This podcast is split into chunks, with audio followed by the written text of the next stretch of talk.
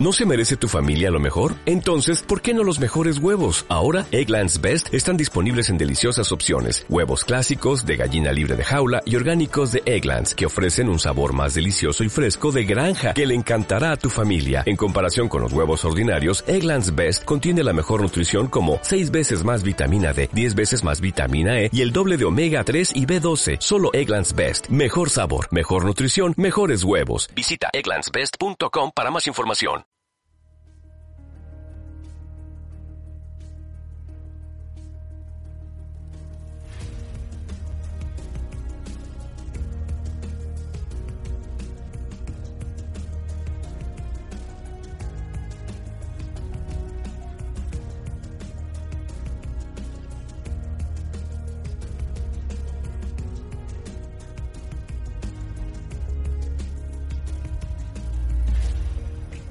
Muy buenos días a todos, os doy la bienvenida a esta nueva temporada, esto es Humanos en la Oficina 3.0.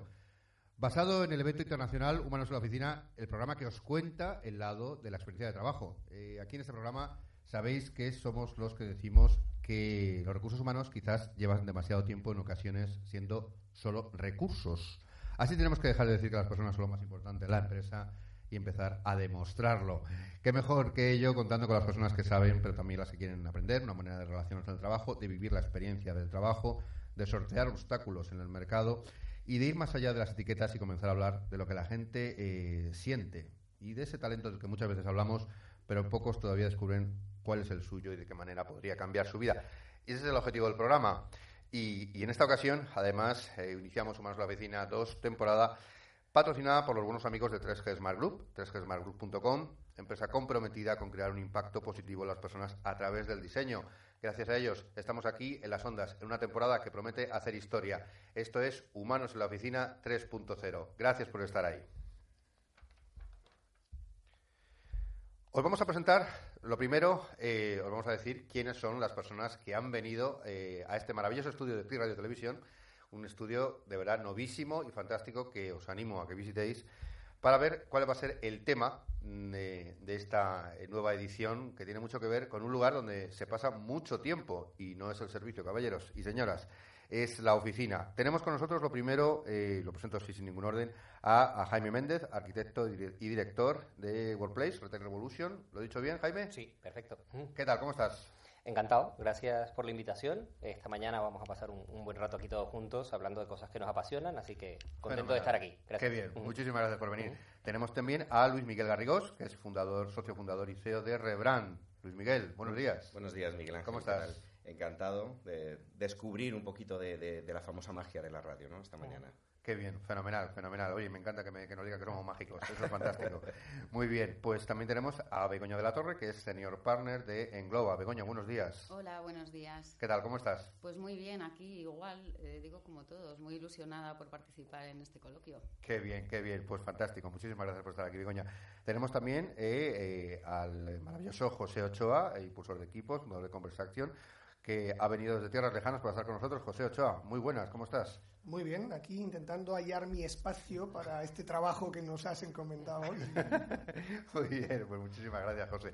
Eh, tenemos también con nosotros eh, a la Simpar Elena Baisauli, profesora de la Universidad de Valencia, eh, una de las mediadoras top en España y sí, lo voy a decir, una de las 500 speakers más influyentes del mundo según una conocida revista. Elena Baisauli, buenos días. Hola, buenos días. ¿Qué tal? Bien, encantada de participar de nuevo aquí en Madrid. Qué gracias. Bien, qué bien. Gracias, Elena, que ha venido desde Valencia para estar con nosotros. Y tenemos, por supuesto, aquí al sin par, nunca bien ponderado, Domingo Monasterio, director de Recursos Humanos, auténtico experto, colaborador en Humanos en la Oficina y un hombre de una talla intelectual, sabiduría y espiritual que no cabe de gozo. Hola, Domingo, ¿cómo estás? Miguel Ángel, buenos días, buenos días, compañeros. Me dejas eh, sin par anonadado también. Y bueno, una vez más iniciamos un nuevo capítulo de Humanos en la Oficina 3.0. Fenomenal, muchas gracias. Tenemos en control al grandísimo Javier Lillo también, que es el que hace posible eh, de Radio Televisión, que hace posible que la producción sea fantástica. Y tenemos además fuera a Marta Aguado también, desde Smart Group, que es la que se encarga de redes sociales. Con lo cual le damos eh, pues un beso, un abrazo y le saludamos aquí, que la estamos viendo desde el cristal.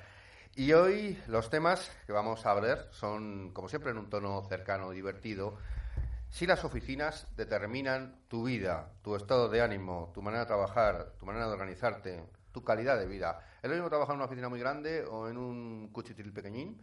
Influye en algunos factores, influye cómo nos comunicamos con las personas, influye el diseño. Lo del diseño es solo para grandes empresas. Vamos a hablar de muchas cosas. Es que es un sitio que pasamos mucho tiempo. Y antes de eso, vamos a ver algunas noticias relacionadas, ¿de acuerdo? Eh, con el mundo de las oficinas, algunas noticias que ha seleccionado Domingo Monasterio en una nueva sección maravillosa que son las noticias más humanas de Humanos en la Oficina 3.0. Buenos días, Miguel Ángel, otra vez. Bueno, pues he estado recogiendo un poquito en redes y en internet algunas noticias. Hay muchísima materia en este tema, pero bueno, hay algunos datos que sí quería mencionar. ¿no? Uno de ellos es, por ejemplo, ¿sabemos el tiempo que pasamos en las oficinas? Pasamos más o menos aproximadamente 2.000 horas al año metidos en una oficina, ¿de acuerdo? Es un, es un tiempo muy importante, ¿no? Y todo esto hace que tengamos que gestionar correctamente los espacios donde trabajamos cada uno de nosotros. Es, es muy importante porque eso puede generar bienestar y salud de todos nosotros. Luego hay un informe global de espacios humanos que se llama Interface que señala unos datos que son tremendamente impactantes. ¿no? Uno de ellos es que el 42% de los trabajadores de oficinas no tiene acceso a luz del día es tremendo. Nos encontramos encerrados en, en, cajoneras donde no podemos ni, ni que la luz nos, dé algo. ¿Alguna, ¿Alguna noticia más, sí, el 7, el 7%, sin embargo, no tienen una ventana en su entorno. También es, un, tremendo. Son datos que, que asustan. Luego, ese mismo informe eh, nos viene a señalar un dato que también siempre es muy importante, ¿no? Eh, lo referenciamos siempre, que el bienestar eh, favorece la productividad. Estaríamos hablando de un 13% de incremento de productividad cuando nos encontramos en un, en un entorno de bienestar. Ajá. ¿Alguna última noticia más, eh, Domingo? Sí, podríamos hablar, por ejemplo, de que mm, se han diseñado pues una serie de puntos para conseguir el espacio de trabajo perfecto y lo que últimamente se viene hablando es de englobar la tecnología con el ser humano. Eh, parece que ese es el entorno en el que nos estamos moviendo actualmente. Fenomenal, muy bien. Pues, eh, oye, fantástico que tengamos estas noticias. ¿Cómo mola esta nueva sección que hemos puesto? Además que lo hace también Domingo, con lo cual, genial. Eh, vamos a ver si tenemos, eh, vamos a dar un poco de tiempo para que Javier Lillo prepare un audio de alguien que tenía que estar aquí hoy también, que es don Miguel Vigil. Miguel Vigil, conocido por ser el fundador integrante de Académica Balanca, actor en la que se avecina, eh, de hecho, lo dice él, es el ginecólogo que sale en la que se avecina. También ha salido en series como Ministerio del Tiempo. Y tenemos que decir que nos ha preferido, ha preferido a otra persona en vez de a nosotros para estar aquí. Pero nos ha dado una explicación muy razonable y su opinión sobre los lugares de trabajo. Entonces, vamos a ver el saludo de Miguel Vigil. Cuando quieras, Javier. Hola, buenos días. Esto es un saludo para Humanos en la Oficina 3.0, Click Radio TV. A ver, soy Miguel Vigil, os acordaréis de Académica Palanca, pues el mismo, el del jamón navidul, en fin, el del ginecólogo de la que se avecina. Quiero mandaros un saludo porque resulta que yo tenía que estar en el programa hoy, pero me llamó José Mota para hacer una colaboración y dije, pues oye, mira, entre José Mota y Miguel Ángel Pérez Laguna, pues me quedo con José Mota. Así que nada, de todas formas os echaré de menos, lógicamente. Eh, me habéis preguntado que, cuál era el sitio más idóneo para trabajar y cuál el peor. Hombre, mm, yo desde luego para trabajar, cuando trabajo solo, la verdad es que necesito mucha paz, mucha tranquilidad y mucha luz, mucha luz natural. Cuando trabajo en grupo, pues la verdad es que me apaño con lo que sea, porque normalmente tienes que trabajar en sitios insospechados. Y bueno, de teatros, ya te digo, hay veces que hay camerinos que si somos 15 en la compañía no cabemos ni dos. O sea que está difícil la cosa. Pero bueno, un saludo a todos y un abrazo. Comunal y descomunal. Comunal y descomunal. Pues muchas gracias, Miguel Vigil. No te vamos a tener en cuenta que hayas preferido eh, a José Mota, lo entendemos. Bueno, esperemos que José Mota también esté en el programa. Bueno, pues os lanzo la pregunta a todos. Venga, la lanzo al ruedo a ver quién se atreve. ¿Cómo influye la oficina en vuestro estado de ánimo? ¿O, eh, cómo, cómo, veis esto? ¿Es importante para vosotros? ¿No es importante desde el punto de vista de vuestra experiencia? Venga, la lanzo. El que quiera. Empiezo yo si quieres. Ahí, estupendo. Elena se ha lanzado. Venga, Elena, cuéntanos. Bueno, como psicóloga, imagínate lo que te puedo decir. Evidentemente que influye en el Pues con brevedad, con brevedad. influye en eh, todo. Influye desde el espacio, el que sea más o menos reducido, influye la ventilación, influye la iluminación, nos influye todo. Yo que soy buena valenciana, cuando nos llueve un día nos afecta el estado de ánimo, si llueve una semana para nosotros es una catombe. Con lo cual en la oficina necesitamos también tener en cuenta estos espacios. Claro, fenomenal. Eh, quería preguntar... Eh, bueno, pues eh, a una de las personas, sobre todo, que es más experta, que sois expertos en todo el tema de, bueno, pues eh, de diseño, Jaime Méndez, además Jaime Méndez que es arquitecto, ¿no? Sí. Bueno, eh, cuéntanos tu opinión sobre el tema. el factor oficina. ¿Es importante? ¿No es importante? Algo, algo de lo que yo reflexiono siempre cuando voy a muchos clientes es que os venga a la mente la sala de, de, interrogatorio de una peli americana donde interrogan a un tío, el FBI ahí lo está machacando, la CIA, y son Mesa fría, suelo gris, paredes grises, luz artificial, ni una ventana, cristales y un tío delante que se sienta a machacarte. Una oficina normal, es eso. Una oficinita normal, ¿eh? o sea, ¿cómo, ¿cómo se puede parecer tanto un sitio que está hecho para doblegar la voluntad de la gente, que es la sala de tortura? Qué bueno lo que has dicho, para doblegar la voluntad. A una oficina donde echamos ocho horas y, vamos supuestamente a, a pasárnoslo bien, ¿no? Madre mía. Eh, Luis Miguel, eh, bueno, te iba a preguntar, ¿has sido algunos interrogado por el FBI? Pero casi pasó la, primera. por, por ahora no. Por ahora no, por ahora no. Pero bueno, estamos en ellos. Cuéntanos, cuéntanos tu opinión sobre el tema. Bueno, yo creo, eh, como dice Jaime, es, es muy importante. De hecho, al final pasamos 250 días de nuestra vida, ¿no? En, la oficina, la oficina que puede ser, como decía Miguel, incluso un teatro, ¿no? Fíjate la variedad de espacios, ¿no? Lo diferente que es. Y hay, hay un tema estético, ¿no? Que puede ser que, que, nos, que estemos a gusto ¿no? en el espacio, que eso nos haga estar felices. Hay otro tema que es que funcione, que cuando necesito estar concentrado, pues pueda estarlo, pueda reunirme, puedo tal. Y hay un tema también que es más humano. Que es eh, que me pueda relacionar, que pueda desarrollarme como persona, que esté a gusto, ¿no? Que en el trabajo pasen cosas que me hagan crecer y no lo contrario, ¿no? Que no sean eh, temas que me dobleguen, ¿no? Que te dobleguen. Más infeliz. Directamente. Eh, Begoña, ¿cuál es tu experiencia respecto a oficinas que hayan sido, mm, hayan favorecido menos la comunicación o más? ¿Cómo, cómo, cómo te ha ido a ti en ese aspecto? Pues mira, eh, las oficinas, cuanto más cerradas, cuanto más aisladas, cuanto más oscuras, en penumbra, coincido en que directamente incide sobre el estado de ánimo y eso implica un rendimiento en el trabajo, sin duda. al final, esto es eh, ver la foto de una forma completamente global, ¿no? El estado de ánimo influye al rendimiento, influye a cómo te relacionas con tus compañeros, influye cómo puedes eh, trabajar también en equipo, si favorece o no favorece. Son muchos temas los que van asociados a, una cosa tan tonta como parece un espacio. Desde luego, además, ahora que dices lo de los equipos, me viene de perlas para introducir a José Ochoa, porque él es impulsor de equipos, y además le iba a preguntar si un equipo, oye, ¿un equipo funciona mejor eh, así al aire? Bueno, estoy para el aire, parece que como si no estuvieran vestidos o, o funcionan mejor departamentados o aislados en términos de, espacio? Pues depende mucho de cómo trabajen. De hecho, por ejemplo, ahora mismo que hay mucho mm, metodología ágil, los equipos ágiles necesitan un triple espacio, digámoslo así. Necesitan un espacio para el equipo, para trabajar, donde puedan saber cada uno lo que está haciendo, pero tener la capacidad de concentrarse. Necesitan un espacio para compartir, con paredes disponibles, con y un espacio para relajarse, un espacio para encontrarse en el plano humano, no solo para trabajar.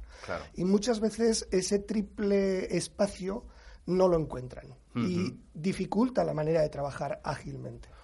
Madre mía. Oye, Domingo, tú eh, te voy a hacer la pregunta, venga, la edificio que te toca. Em, ¿Cuál ha sido la, qué clase de oficina ha sido la peor en las que has trabajado? Uf. Si no, eh. exagera un poco y así nos divertimos más. Estuve en una, estuve en una que, hicimos la transición. Pasamos de unos espacios totalmente compartimentados, cerrados, sin luz, a un sitio abierto, enorme, en el que, en el que realmente se pudieron hacer cosas, ¿no? Entonces, en, esa, mm, en esa transición hubo personas que realmente se encontraron muy a gusto porque fomentaron cada uno de los procesos que estáis diciendo, ¿no? el, trabajo en equipo, el poder tener una zona donde concentrarse y realizar eh, los trabajos y exponer la, idea de cada uno de ellos con respecto al proyecto que estaban manejando. Pero también me encuentro con personas que, que se encontraban como perdidas en tanto espacio, perdidas porque no se encontraban a gusto, no estaban sus paredes, no estaba su sitio no estaba su identificación personal, su marca personal en la mesa. Entonces fue un poco complicado. Luego ya no quiero entrar en temas climáticos, es decir, que si mucho calor, mucho frío, manejar eso para un colectivo de 50 personas fue un poco complicado. Pero bueno, se fue rodando y se, se fue funcionando. Yo creo que la transición es buena y positiva. Qué interesante, qué interesante. Bueno, no entraremos en temas climáticos ni de clímax en este momento porque es muy pronto por las mañanas. Eh, pero mira, le quiero preguntar a Elena Baisauli, como buena psicóloga, eh, ¿La gente de verdad sabe o tiene en cuenta lo que afecta a la oficina? ¿Es más exigente ahora a la hora de decir, bueno, mi espacio de trabajo debería ser tal? ¿Cuál es tu opinión así al respecto? Yo creo que sí, porque estamos trabajando organizaciones saludables. Entonces, eh, teniendo en cuenta ese principio, yo creo que las empresas y también los trabajadores están tomando conciencia de qué necesitan para trabajar mejor, ¿no? Yo en las últimas empresas que, me he movido, la verdad es que son maravillosas. Tienen desde flamenco, mindfulness y tienen centros y espacios, como, como comentabas tú, para trabajar creatividad. Claro. Donde yo he visto la puerta y es una puerta que parece de, salía de un cuento de hadas.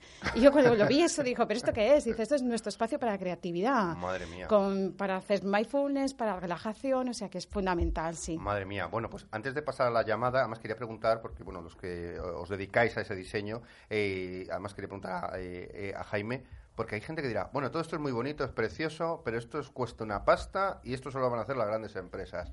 ¿Las pequeñas empresas podrían asumir un cambio, una transformación, por tu opinión? Las pequeñas empresas no pueden darse el lujo de no hacerlo. De no hacerlo, ese es el mm. paradigma, ¿no?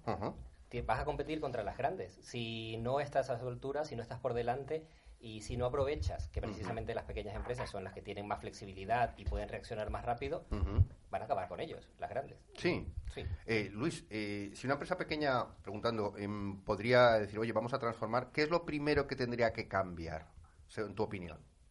Bueno, yo Formar su espacio de trabajo, digo. Sí, sí, sí.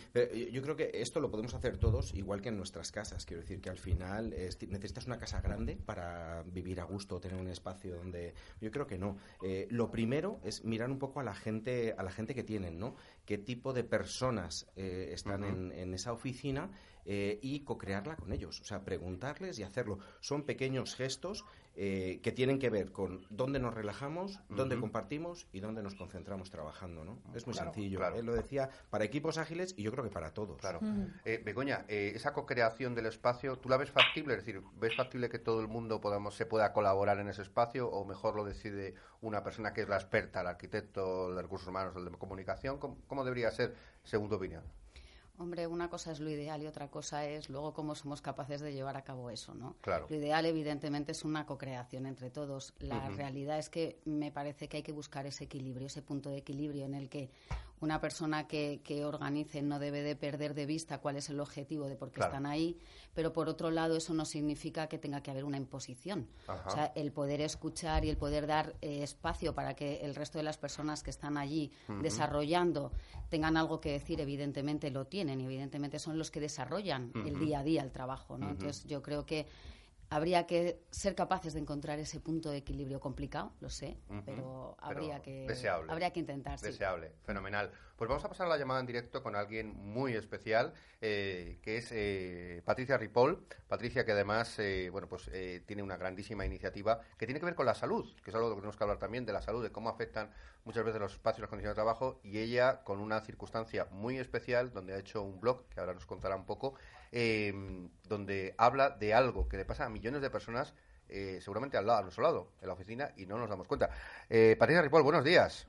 Hola, buenos días, ¿qué tal? ¿Cómo ¿Qué tal? ¿Cómo estás? ¿Cómo te encuentras? Bien, bien, bien, tirando. Tirando. Bueno, muy bien. Bueno, pues vamos a desvelar el misterio. Eh, Patricia tiene un, fantástico blog. Ah, bueno, ella es una eh, experta en, muchos temas. He trabajado en, en multitud de sectores, sector farmacéutico de gran consumo, pero un blog que se está haciendo muy famoso que es mamá-tiene-migraña.com no lo digo bien. Y, el, y el tema de la migraña dentro del espacio de trabajo, em, bueno, ¿qué, nos puedes contar de esas personas que tienen esa, que tienen o tenéis esa dolencia y cómo influye el espacio de trabajo o a veces los compañeros, ¿no? Cuéntanos, Patricia. Bueno, antes de, entrar en cómo afecta, eh, bueno, os pongo un poco en situación eh, de lo que es la, migraña, ¿no? Nos encontramos ante una enfermedad que es crónica y recurrente y que afecta a un 12,4% de la población, es decir, estamos hablando de 4 millones de, personas. Y que como trastorno neurológico es un ataque recurrente con cefaleas moderadas o severas y que provoca náuseas, vómitos, sensibilidad a la luz, al sonido y a los olores. Por lo tanto, con estos síntomas, eh, en espacios excesivamente cerrados, eh, espacios eh, sin luz natural, que como bien habéis dicho, el 42%, como bien ha marcado Domingo, eh, tiene espacios eh, sin luz natural, con fluorescentes, que son para oh. nosotros eh, lo peor que puede que puede haber. La luz que da un, fluorescente, porque no es una luz constante, sino que muchas veces parpadea. Esta mala iluminación, espacios con, con ruidos, con olores fuertes. Madre pues no ayudan nada a un paciente migrañoso. Patricia. Sí, perdona, Sí, nos estamos poniendo en situación con toda esta descripción que estabas haciendo y la verdad es que nos estamos poniendo malos, ¿verdad? Porque además yo creo que el tema eh, es lo suficientemente importante. Además, fijaos, porque Patricia, eh, y lo digo además de corazón, eh, está haciendo una labor de algo que no se suele contar ni se suele decir y que la gente lo interpreta como, bueno, a este le duele la cabeza o, además suele admitir poca comprensión por los compañeros. ¿Esa es tu experiencia o la gente se solidariza más con este tema? ¿Lo conoce realmente, Patricia? Pues eh, la verdad es que no. Em, la gente se solidariza en parte, ¿no? O sea, aquí nos queda mucho trabajo, mucho trabajo por hacer, porque la verdad em, tenemos que estar cada día eh, haciendo mucho hincapié en, la visibilidad, la visibilidad de esta enfermedad, porque realmente aquí lo importante es cómo manejar esta enfermedad. O sea, si lo digo o no lo digo, porque lo que tenemos que conseguir es eliminar este miedo, ¿vale? Para que los agentes que están implicados en, el entorno laboral eh, pues tengan esta comprensión y respeto para conseguir justamente que se puedan adaptar los puestos de trabajo, que haya una flexibilidad horaria, que haya una regulación pues del ruido y de las, luces, que por ejemplo todo el tema de los hábitos horarios, cambios de turno, que muchas veces son factores precipitantes de, la migraña y que pueden favorecer situaciones de estrés que no nos ayudan. Patricia, Patricia, perfecto, perfecto. Fenomenal. Perdona que, te interrumpa porque además es un tema súper interesante y además yo creo que debemos tratarlo con, eh, con muchísima más eh, densidad. Eh, como es un tema tan importante, además Patricia será ponente también de Humanos en la Oficina Edición 3 Barcelona. Pues si no lo hemos dicho todavía, estaremos en Barcelona el 21 de marzo en Cinesa Diagonal y, Patricia la vais a ver sobre el escenario y de verdad que os va a concienciar muchísimo. Patricia, es que además lo que has dicho de los fluorescentes me ha llegado al alma. Ahora lo vamos a comentar. ¿Dónde te pueden, dónde te pueden encontrar, eh, Patricia Ripoll, eh, si te quieren buscar o quieren comentar contigo? Bueno, pues eh, me pueden encontrar en Instagram, en arroba mamá tiene migrana, con una N. Con una N. Y, exacto, en Instagram y en Facebook, en Twitter, en arroba mamá tiene migra y en el blog, evidentemente, mamatinemiraña.com, que como bien has dicho, es un blog que nace para compartir mi sufrimiento, dejar de sentirme culpable por no poder estar todo con mis hijos y no poder llegar a todo en el, en el trabajo, y sobre todo eh, para transmitir que debemos convivir con la migraña y no malvivir, porque al fin y al cabo eh, lo que soy es una mami feliz con migraña crónica, pero que eh, trabaja como todos. Claro que sobre sí. todo lo, que quiero llegar a transmitir. Claro que, sí, Patricia. Claro que sí. Pues muchísimas gracias, verdad. Que tengas un grandísimo día y gracias por compartir, Patricia. Buenos días. Nada, a ti, que os vaya muy bien a todos. Gracias.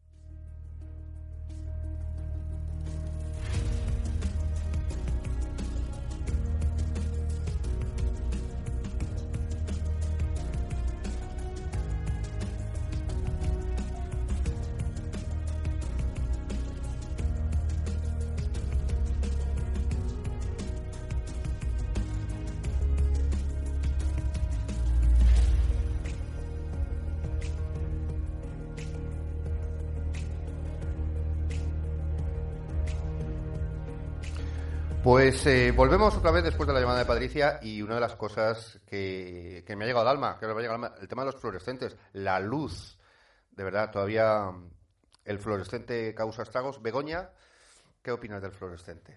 Ya sé que no te han hecho nunca esta pregunta. Pues no, primera vez, siempre hay una primera vez para todo, ¿no? Para todo. Pues mira, el fluorescente a mí partiendo de que no me gusta nada y que coincido en que parpadea muchísimo. El parpadeo. Eh, eso de forma recurrente, además la luz es como muy fría, es muy, mm. desde luego no genera un ambiente cálido.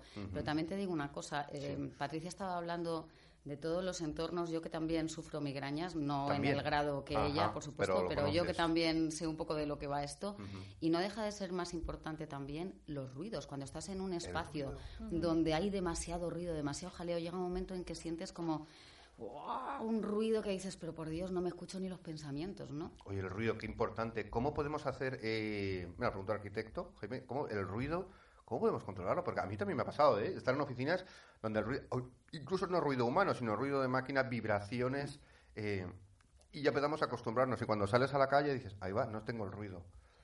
La verdad es que una oficina cuando está bien diseñada no suena. No, no debería sonar. No suena. Eh, la mayoría de nuestros clientes se sorprenden que el, ruido en el Open Plan es uno de los grandes mitos de nos van a llevar una gran pradera, va a estar todo el mundo hablando, todo el mundo conversando, aquí no se va a concentrar ni Dios. Eh, y cuando llegan se sorprenden de que hace, hay menos ruido de ambiente que en las oficinas de donde venían. Tiene que ver con cultura, con cómo la gente se relaciona, con aprender a usar una oficina, porque una oficina es un artefacto y hay que aprender a usarlo como se aprende a usar cualquier cosa, un boli. Eh, y tiene que ver con que esté bien diseñada la cantidad de gente que hay en cada grupo, cómo se distribuyen. Qué interesante lo que dices, porque además así le, pregunto a Luis, eh, aprender a usar la oficina. Eh, ¿Sería posible ahora en la cultura española en la que estamos actualmente, con empresas tan diversas y con circunstancias tan distintas, aprender a usarla? Vamos, es que es lo necesario. O sea, que al final nosotros vivimos aprendiendo toda la vida sea, desde pequeño nos han enseñado que solamente se aprende en el colegio, ¿no? Que luego ya uno parece que deja de aprender y es mentira. De hecho, las organizaciones que, que, hoy se están imponiendo son las que aprenden a aprender, ¿no? Las que meten el cambio dentro de sus estrategias, ¿no? Y por lo tanto, eh, el espacio eh, debe ser lo mismo, tiene que ser flexible para que se adapte a medida que la empresa va aprendiendo. Claro que sí, qué bueno, aprendizaje. es un cambio muy importante, porque acabamos de mencionar la palabra cultura. Yo he visto oficinas preciosas con unas escalinatas, unas gradas, con unos cojines maravillosos, siempre vacías, porque está considerado que sentarse allí es perder el tiempo. Si no cambiamos la cultura de gestión, da igual que cambiemos los espacios. Si tú pones un espacio abierto para tener controlada a la gente, no es lo mismo que si pones un espacio abierto para que la gente colabore. La cultura de gestión va, va emparejada con el diseño del espacio. me parece fantástico lo que dice José, como lo que decís todos, pero claro, muchas veces se pone eh, ese famoso rincón de pensar tal y al final es para vigilar a ver quién se va al rincón y está aquí tocándose las narices. Elena, eh, ¿tú qué piensas? ¿Se, podría generar esa, cultura de, cambio para no fiscalizar a la gente en los nuevos espacios? ¿O cómo, ¿Cuál es tu opinión al respecto?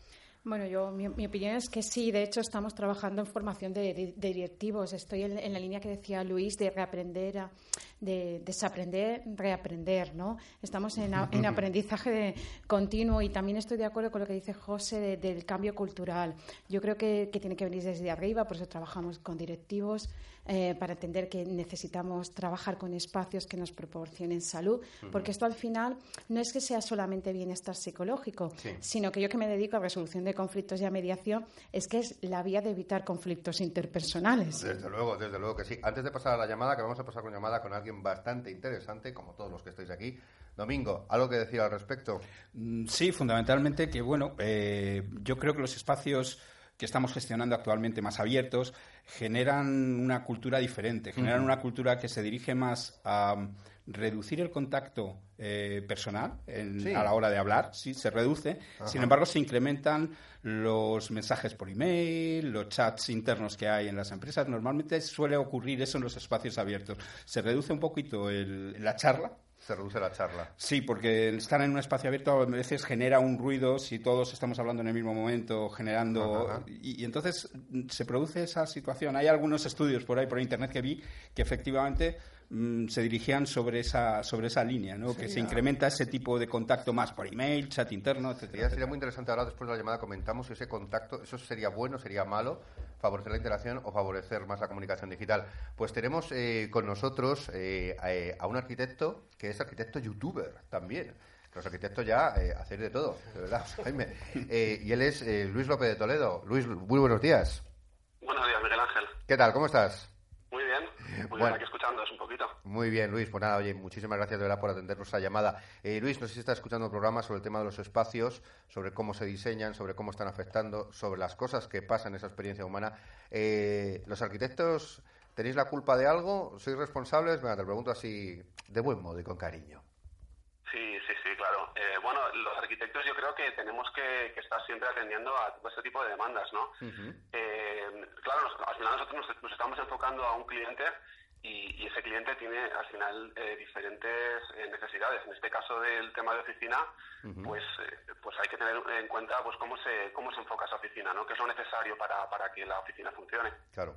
Claro, fenomenal. Oye, y tú como arquitecto, ¿en qué oficinas, te iba a decir, en qué, te iba a decir en qué oficina has trabajado peor, pero te voy a preguntar, ¿cuál ha sido la mejor oficina que has trabajado? Y como arquitecto has dicho, chapó, que puede ser una que hayas hecho tú, ¿eh? También la mejor oficina que he trabajado. Sí, ¿cómo era? Pues, ¿Cómo era? Eh, pues mira, la mejor oficina fue cuando estuve casi eh, trabajando en, Japón. Ajá. Que era, la verdad es que allí son, son o sea, es, una cultura que es una pasada y la verdad es que son súper respetuosos con, con, lo que es el trabajo, se lo toman muy en serio. El ambiente era súper silencioso. Eh, no sé, o sea, no tiene nada que ver con muchas veces cuando, cuando te enfrentas a una situación de, de trabajo y de concentración necesitas que estar en unas, en unas condiciones que, que sean eh, favorables para ello, ¿no? Entonces muchas veces es verdad que al estar en unas oficinas grandes eh, que no estén las particiones, por ejemplo, ¿no? Que haya muchísimo ruido, pues esos problemas eh, son, son habituales. Entonces tienes que estar casi con música, con cascos, escuchando para intentar aislarte de, todo ese ruido que te rodea. O sea, que tú crees que al final hay que aislarse muchas veces por el diseño de la propia oficina o por cómo se trabaja, hay que aislarse porque si no se hace complicado trabajar sí, más que nada depende de la actividad a la que te, a la que te dediques. Por ejemplo, en los coworking eh, es todo lo contrario, ¿no? O sea, muchas veces estás escuchando ideas, hablando con gente, pero, pero hay partes del trabajo en las que tú te tienes que centrar, tienes que estar un poco aislado, necesitas a lo mejor eh, concentrarte para ese diseño y, y entonces yo creo que, que es importante que esa oficina tenga diferentes tipos de, pues de espacios eh, en los que se pueda, pues desde, yo que sé, tener reuniones con, con diferentes proveedores o, que tú te puedas aislar para, para, concentrarte en esa fase de diseño. Claro, Luis, efectivamente, que bien que además Luis nos introduce. Bueno, es que, que, que depende de lo que hagan las personas, no todo el mundo se dedica a lo mismo, no todo el mundo está con el ordenador. Luis, eh, bueno, pues nada, te voy a preguntar simplemente dónde te pueden encontrar, además os recomiendo eh, pues su canal de YouTube, que ahora nos dirá cómo encontrarle donde tiene además un, vídeo fantástico sobre por qué no debe salir uno con un arquitecto o porque sí, algo así. no sé si me estoy equivocando, Luis, iba por ahí, ¿no? No, bueno, es, es, un poco con, de humor. No, de coña, ya, ya, ya. Enseñando algunos fallos, entre comillas, que han tenido arquitectos famosos. Claro. Y nada, yo estoy en YouTube. ¿En YouTube? El canal es López de Toledo, que es como mi apellido. Y ahí podéis encontrar los, todos los vídeos que voy subiendo. Qué bien, fenomenal. Pues Luis, muchísimas gracias por atender la llamada de Humanos a la Oficina 3.0 desde aquí Radio Televisión y, que te vamos a seguir en, YouTube ¿eh? y esperemos que pronto seguir comentando cosas contigo, Luis. Perfecto, Miguel Ángel. Venga, gracias, buenos días. Un saludo a todos, hasta luego. Adiós, buenos días. Oye, qué interesante. Eh, ¿La gente le interesaría más, eh, a quién le interesa más que el espacio esté bien diseñado? ¿A un comercial, a un técnico o a un contable, por ejemplo, Luis?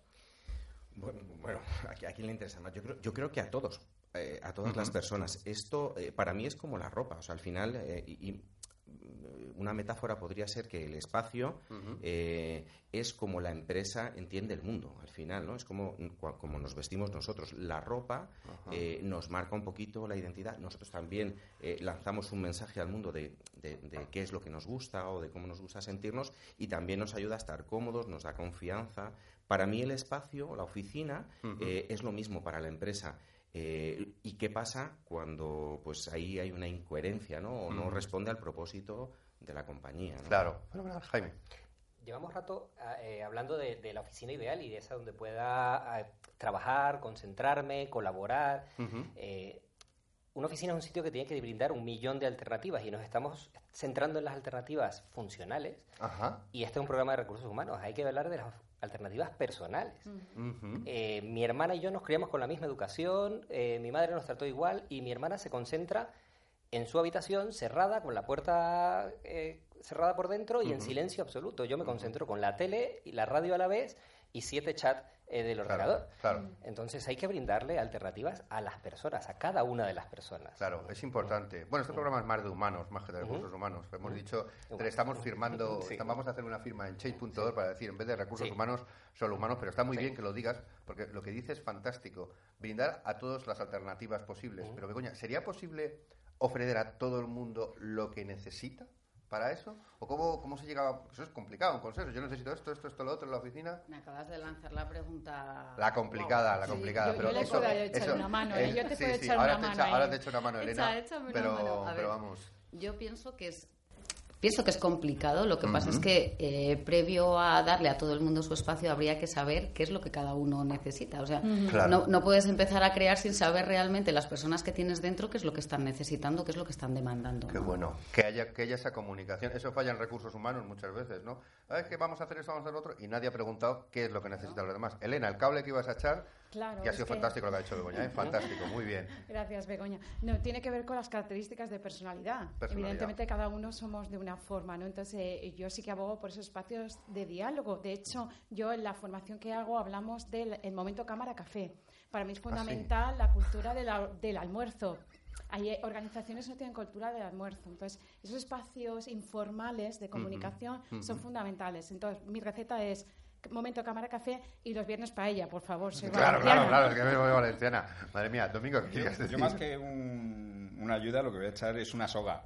Una soga, a la pobre Begoña, es que, no va a volver nunca. No le digas eso, hombre. No, porque viendo en redes hay mucha discusión, hay mucha discusión, ¿no? Y parece que todo termina en una cosa que se llama como just crafting o algo así, que es como deja que cada persona se diseñe su propia unidad de trabajo, ¿no?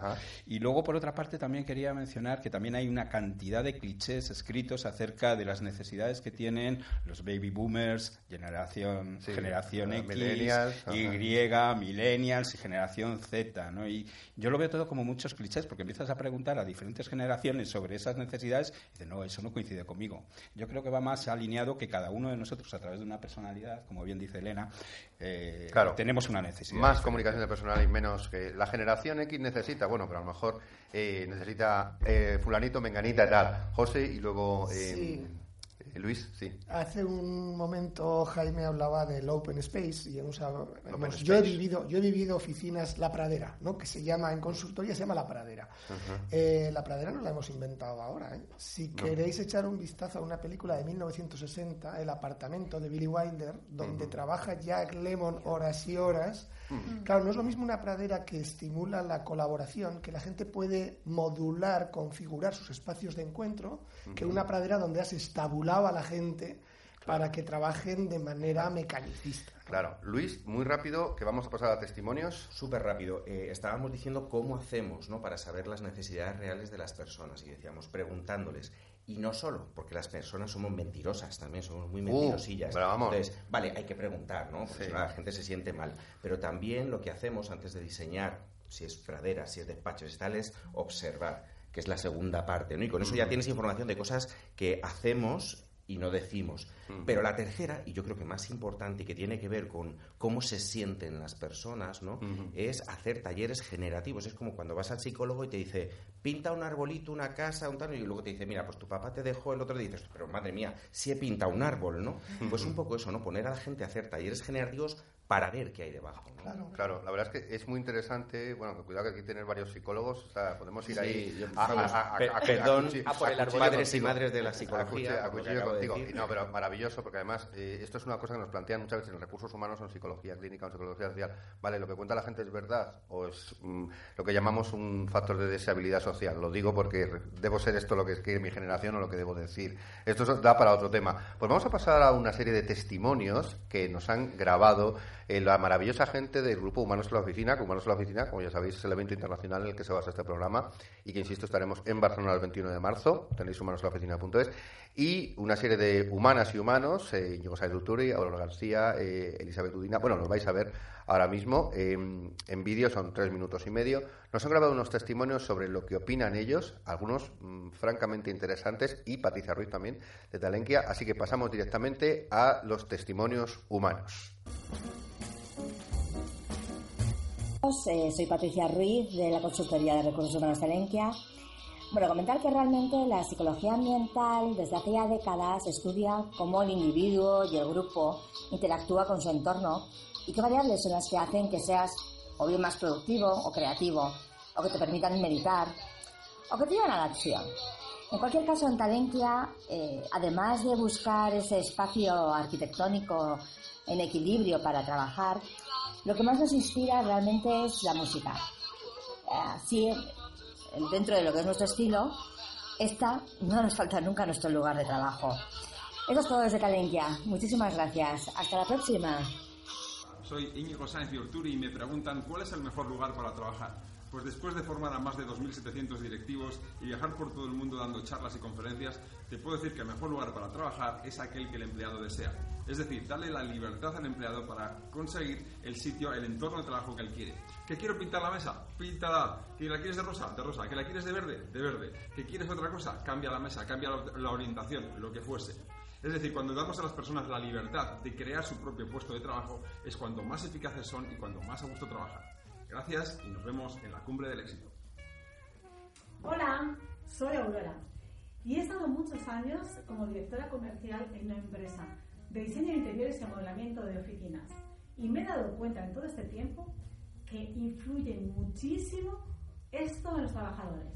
Y yo diría tres cosas. La primera es la luminosidad, la luz, la claridad. Esto afecta e influye mucho en el estado de ánimo de los trabajadores.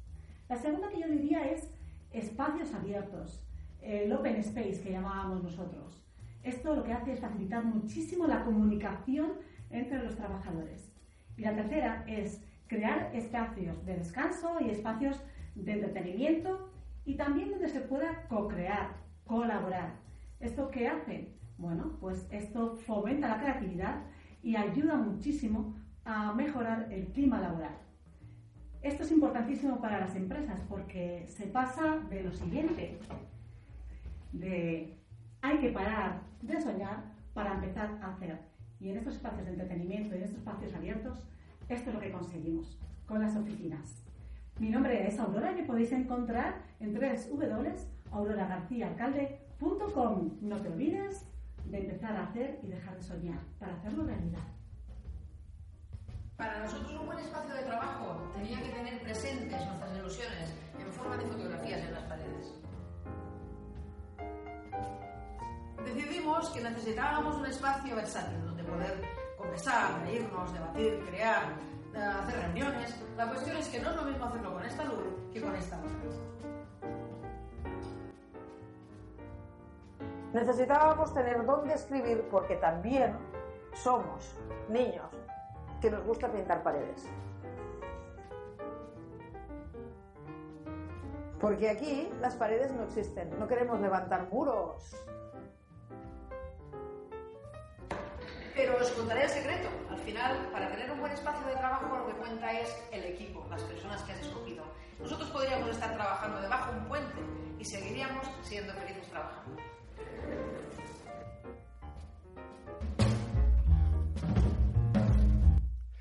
Bueno, pues habéis escuchado los testimonios, eh, muy divertida más el de Elizabeth Dudina de Wishy Tools, eh, que además eh, yo creo que se puede, va a ser el leitmotiv al final, al final del programa. Oye, nos han hablado muy rápido, muy rápido, porque tenemos que pasar al reto humano, ¿de acuerdo? Eh, ahora nos han hablado de mm, poner imágenes en las paredes, fotografías, imágenes, nos han hablado de música y de, otra vez, de la libertad que deberíamos dar a todo el mundo.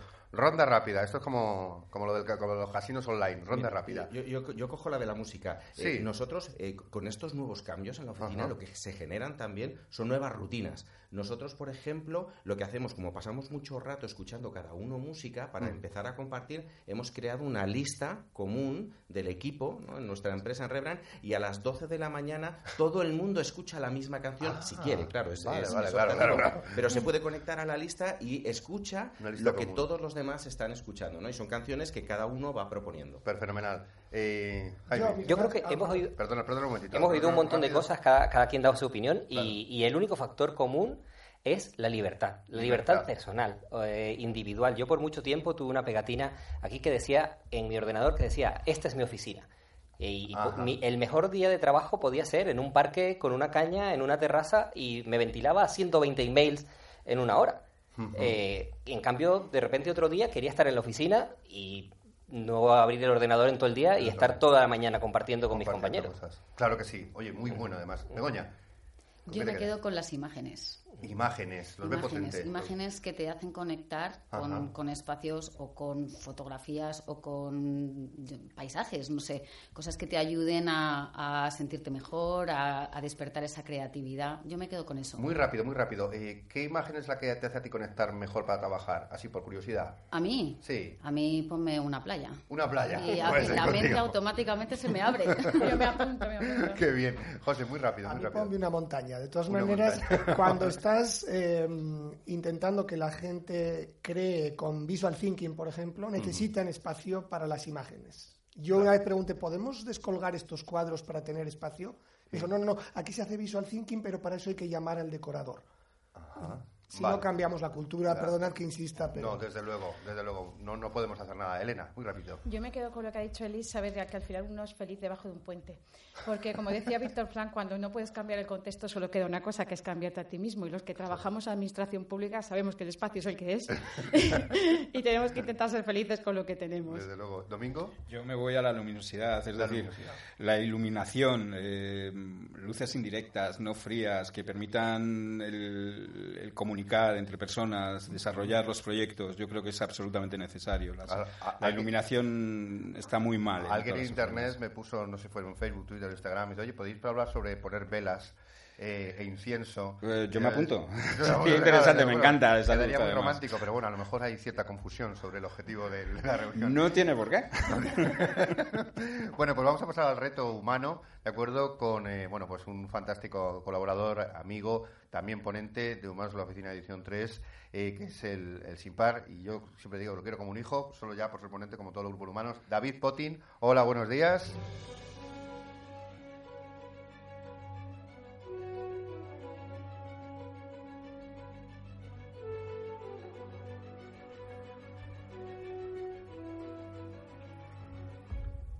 Pues venía la sintonía primero del reto humano, lo que no estoy acostumbrado a escucharla. Esta sintonía nos da lugar, insisto, a eh, dar la bienvenida de nuevo a nuestro retador humano que es David Potin. Buenos días, David.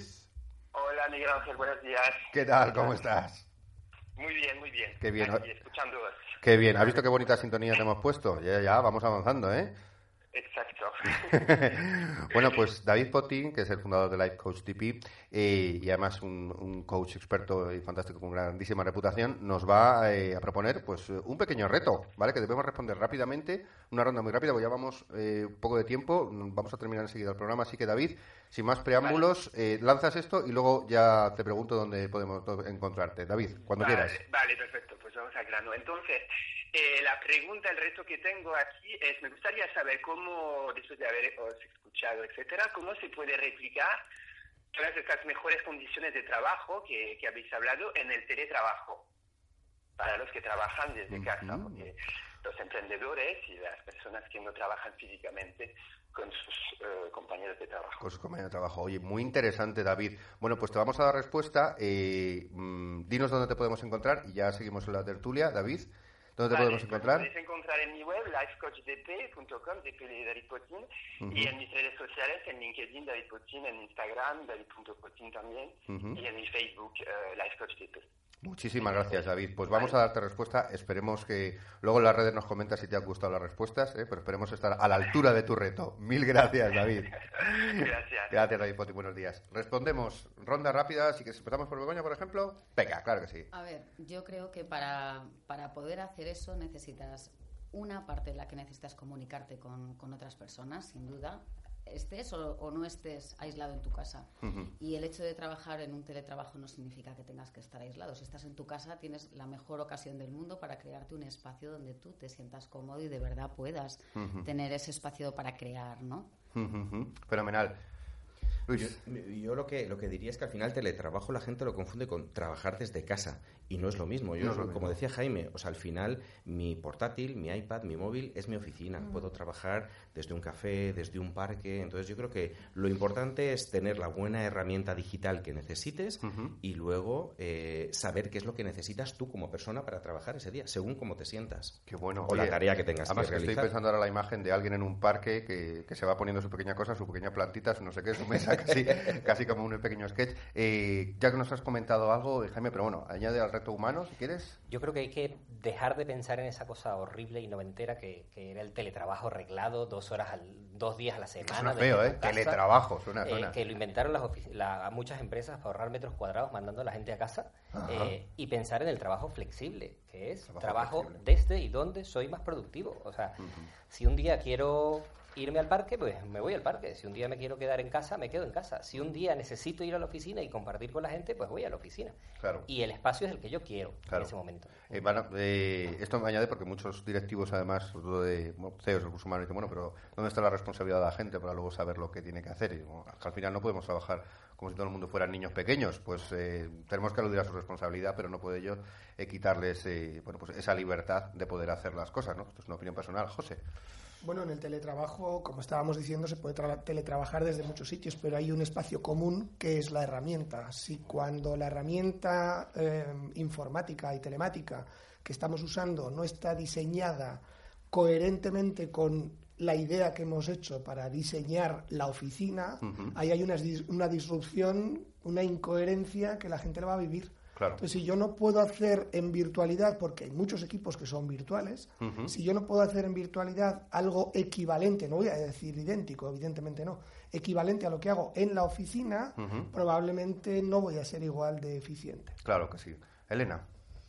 Yo creo que tenemos que tener en cuenta eh, cuál es nuestro estado de ánimo, lo que decíamos, y ir en función de nuestro estado de ánimo, pero también cambiar las creencias, porque muchas veces las creencias que tenemos son de que si no estoy determinadas horas y tanto tiempo y en tal sitio, no estoy haciendo nada. Entonces yo, yo creo que, que hay que cambiar también la forma de, entender cómo estamos trabajando. Claro que sí, claro que sí. Domingo, muy rápido, nos quedan dos minutos. Yo creo que cuando tienes la suerte o la mala suerte de trabajar desde tu casa, eh, lo mejor es lo que dicen los compañeros, fundamentalmente, y instalarte con tu oficina, que realmente es tu portátil, tu, teléfono, allí donde tú quieras para sentirte cómodo en ese momento. Claro que sí.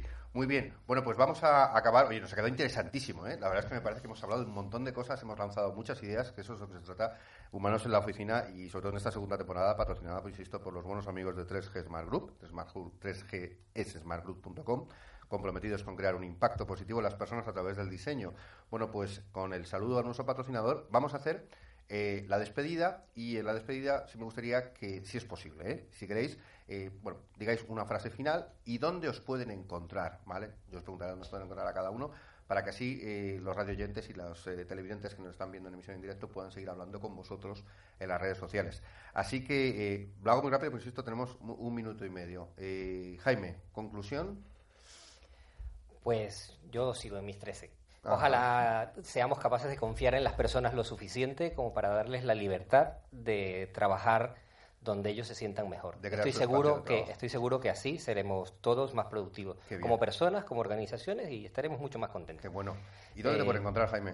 Jaime Méndez Quintero en LinkedIn en Madrid y si me buscáis en 3G Office y 3gsmartgroup.com. Ajá, pues te van a buscar. Gracias. Seguro. Mil gracias, Jaime. Luis. Yo me quedaría eh, con un tema, ¿no? Eh, pasar de conciliar ¿no? tu vida laboral a integrar tu vida laboral, ¿no? Yo creo que tenemos que dar un salto de madurez y eh, integrarnos como personas, ¿no? Ahora se habla mucho de llevar al trabajo toda tu vida, ¿no? De vivirlo de manera integral. Entonces yo me quedaría un poquito con eso y el trabajo por lo tanto, los espacios tienen mucho camino que recorrer todavía para eso. ¿no? Qué bueno. Bueno, pues vamos, vamos a, a y en ello. estamos. ¿Dónde te pueden encontrar, Luis, para que sigan hablando pues contigo? Luis Miguel Garrigos en LinkedIn también o en la web de nuestra empresa, rebrand.com, con dos R's al principio. Con dos R's. R rebrand. los errores. Sí, qué bien, qué bien. Más humano todavía, más humano. Y es de lo único que podemos aprender. Claro que sí, claro que sí, claro que sí. Mil gracias de verdad por estar aquí. Begoña. A ver, yo me quedo, coincido un poco con Jaime, con la responsabilidad, apelar a la responsabilidad de las personas para que a través de esa responsabilidad podamos dar espacio a poder hacer todo esto realidad que estamos hablando, que queda muy bonito, pero que si todos no ponemos de nuestra parte, pues es complicado, ¿no? Qué bueno. Entonces me quedo con eso. Qué bien, Begoña. ¿Dónde te pueden encontrar si quieren seguir pues hablando contigo? A mí me pueden encontrar en Begoña de la Torre en LinkedIn o bien igual en la página de nuestra empresa en globastrategy.com. Globastrategy.com. En Globa, en, Globa, Globa NG, NG, en globastrategy.com. Perfecto, muy bien. Mil gracias de verdad, Begoña, por compartir tiempo con nosotros. José. Bueno, yo voy a un poco de Jaime y un poco de Begoña, es decir, deja a la gente que haga, deja a la gente que encuentre su espacio. Y, con respeto, porque claro, en ese buscar cada uno su espacio puede haber conflicto, ¿no? Puede haber diferentes puntos de vista y hay que conciliarlos para, para que haya un entorno armónico donde trabajar. Claro, José. ¿Y dónde pueden encontrarte para que sigan dándote la chapa? Bueno, me pueden encontrar en un fiordo danés o, o debajo de unos molinos en La Mancha, pero lo más fácil... Lo bien, que vive José Ochoa, eso es más maravilloso. Lo más fácil es que siempre, aunque esté en esos sitios, me mm. encontréis en YouTube, en el canal Este es mi equipo, porque ahí cuento los sitios por donde voy y en José Ochoa en todos sitios. en Gmail, en LinkedIn, en, eh, Facebook, José Ochoa. ¿Cómo son los influencers? De verdad, están en todos los sitios. Mil gracias, José, por compartir tu A vosotros. Elena. Yo me quedo con compartir espacios de diálogo y sobre todo con crear diálogos apreciativos, que salgamos del club de la queja y empecemos a proponer y poner cosas sobre la mesa que sean realmente interesantes para, para vivir mejor y al final relacionarnos mejor con la gente. ¿Dónde te pueden encontrar, Elena? Pues me, en todas las redes, como Elena Baisauli, ¿vale? Y en, mi página web que es elenabaisauli.com.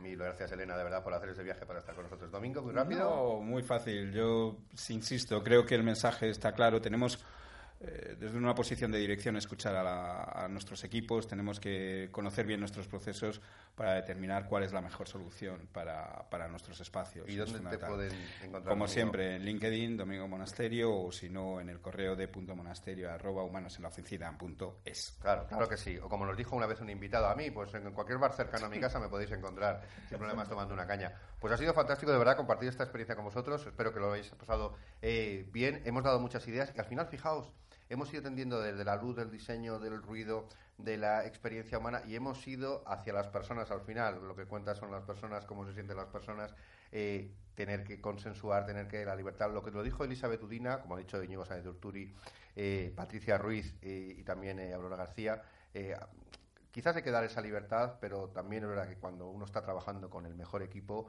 podría casi trabajar bajo un puente, ¿no? Y que al final el mejor sitio también es el que uno se puede construir gracias sobre todo a la tecnología que nos da esa posibilidad. Ahora tener la responsabilidad de construirlo.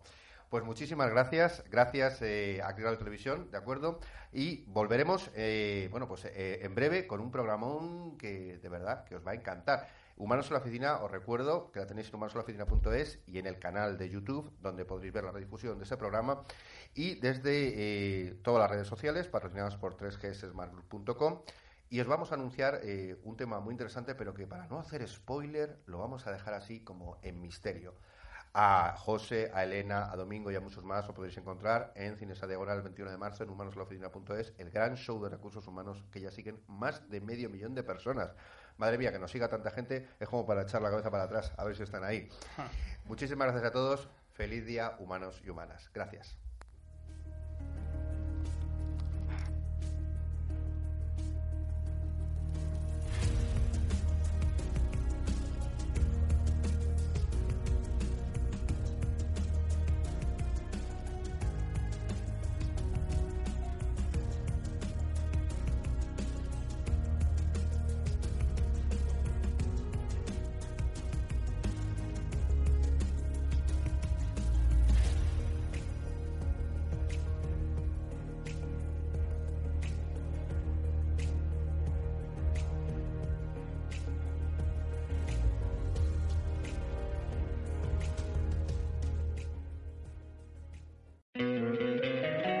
Encantaría tener 100 dólares extra en tu bolsillo?